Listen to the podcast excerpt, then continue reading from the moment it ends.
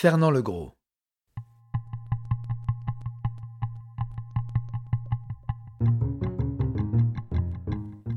Interprétation Patrick Blandin.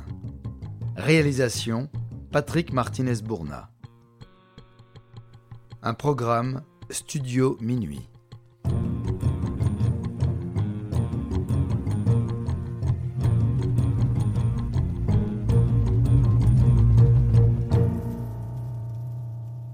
Des hommes que l'on croise sans jamais les oublier.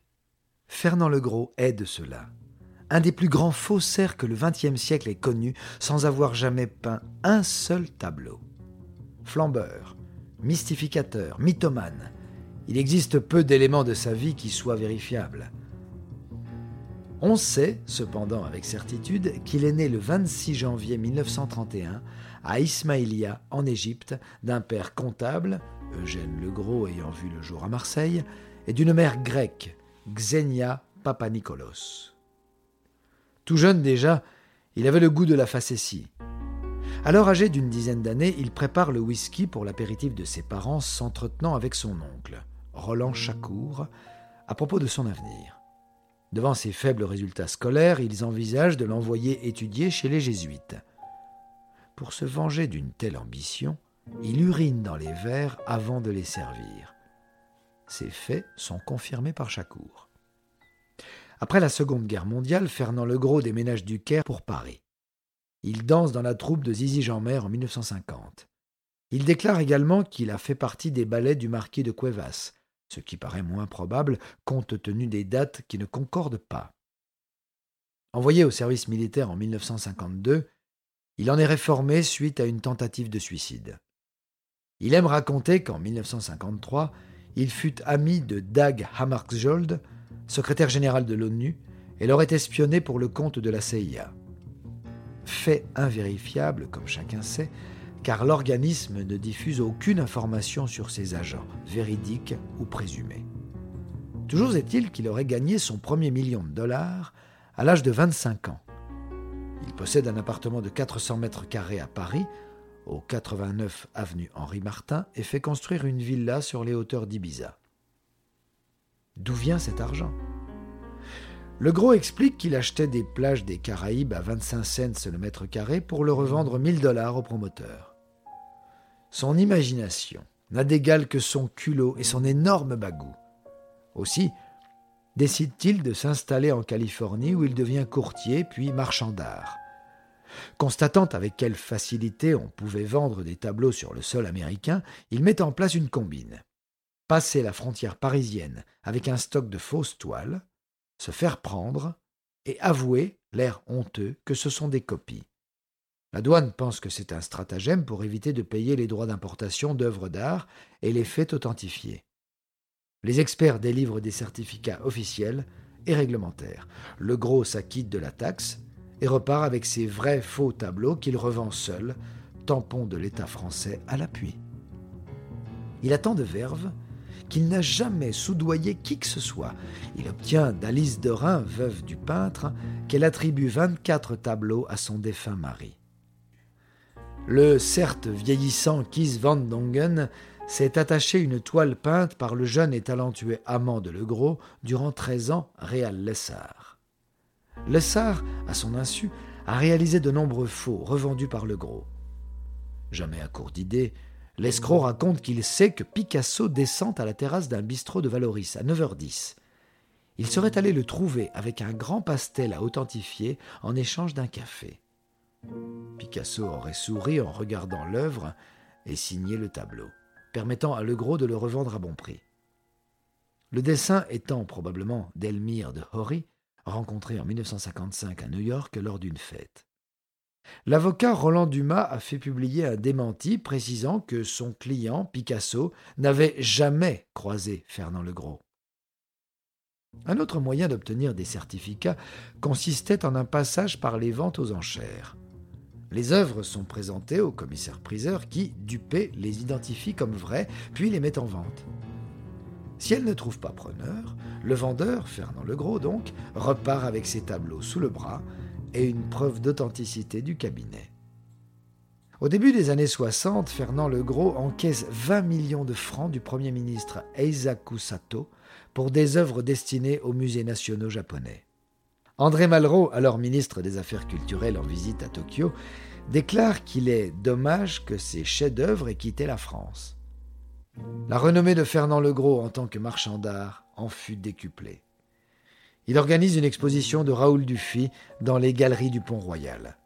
Des collectionneurs prêtent des toiles authentiques présentées lors du vernissage aux plus grands experts qui signent le livre d'or.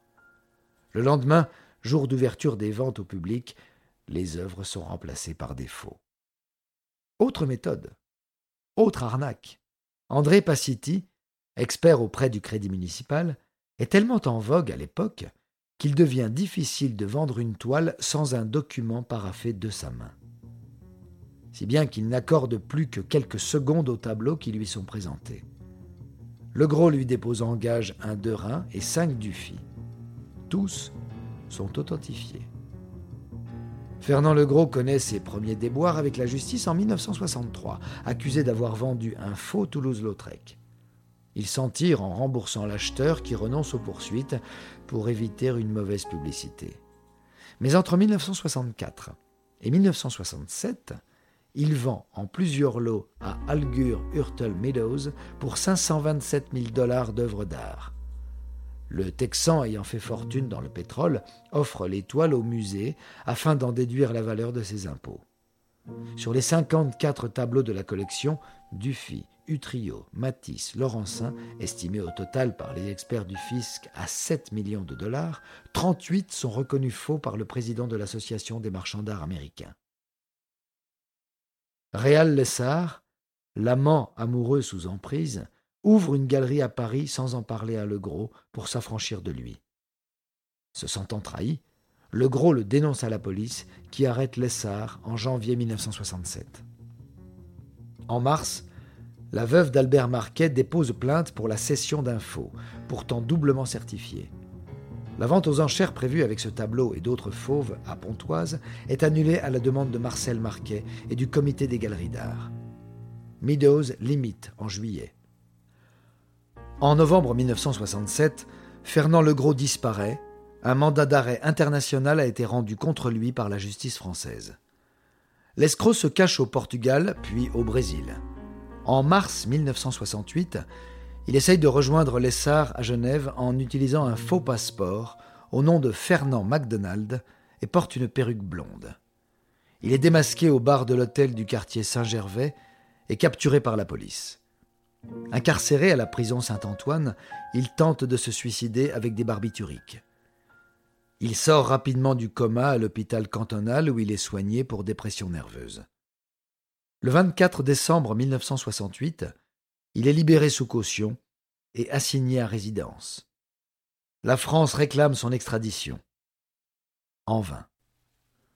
Un livre sur la vie d'Elmire de Horry, écrit par Clifford Irving, intitulé Fake, est publié en 1969. Repris en documentaire par Orson Welles, l'ouvrage décrit de Horry comme un pauvre aristocrate manipulé par le diabolique Le Gros. C'est à cette période qu'il range son image d'homme d'affaires bien propre sur lui. Fernand Le Gros fait immatriculer sa Rolls au Liechtenstein pour arborer les initiales FL. Il s'affiche en manteau de singe, grosses lunettes noires, porte-cigarette assortie et chapeau de feutre à bord large. Ce look a inspiré Hergé pour dessiner le méchant Andadine Akas de son album inachevé Tintin et l'Alf Art.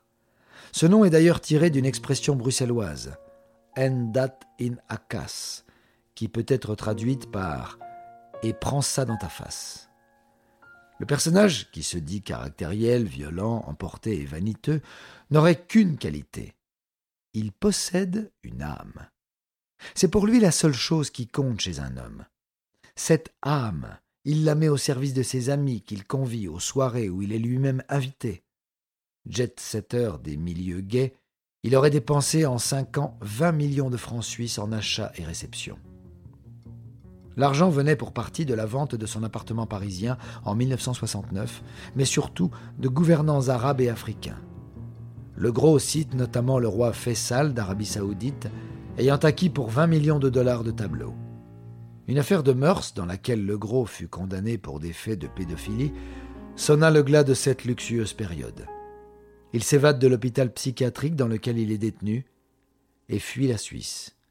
Sa cavale prend fin en avril 1973 au Brésil, où il est arrêté à Rio de Janeiro et transféré dans une prison de Brasilia. Il sera extradé vers la France le 14 avril 1974. Il fait une nouvelle tentative de suicide, mais reste incarcéré à Fresnes. Seulement trois mois plus tard, il est libéré sous caution pour 150 000 francs. Une barbe parfait son style, et il multiplie les interviews et plateaux télé.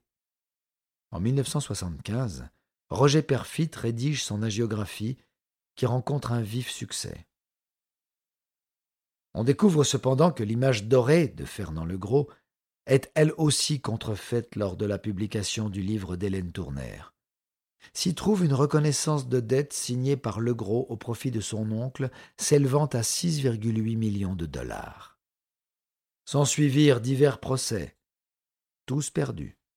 Le 3 juillet 1979, le tribunal correctionnel de Paris condamne Legros à deux ans de prison pour recel de 32 tableaux vendus à Meadows.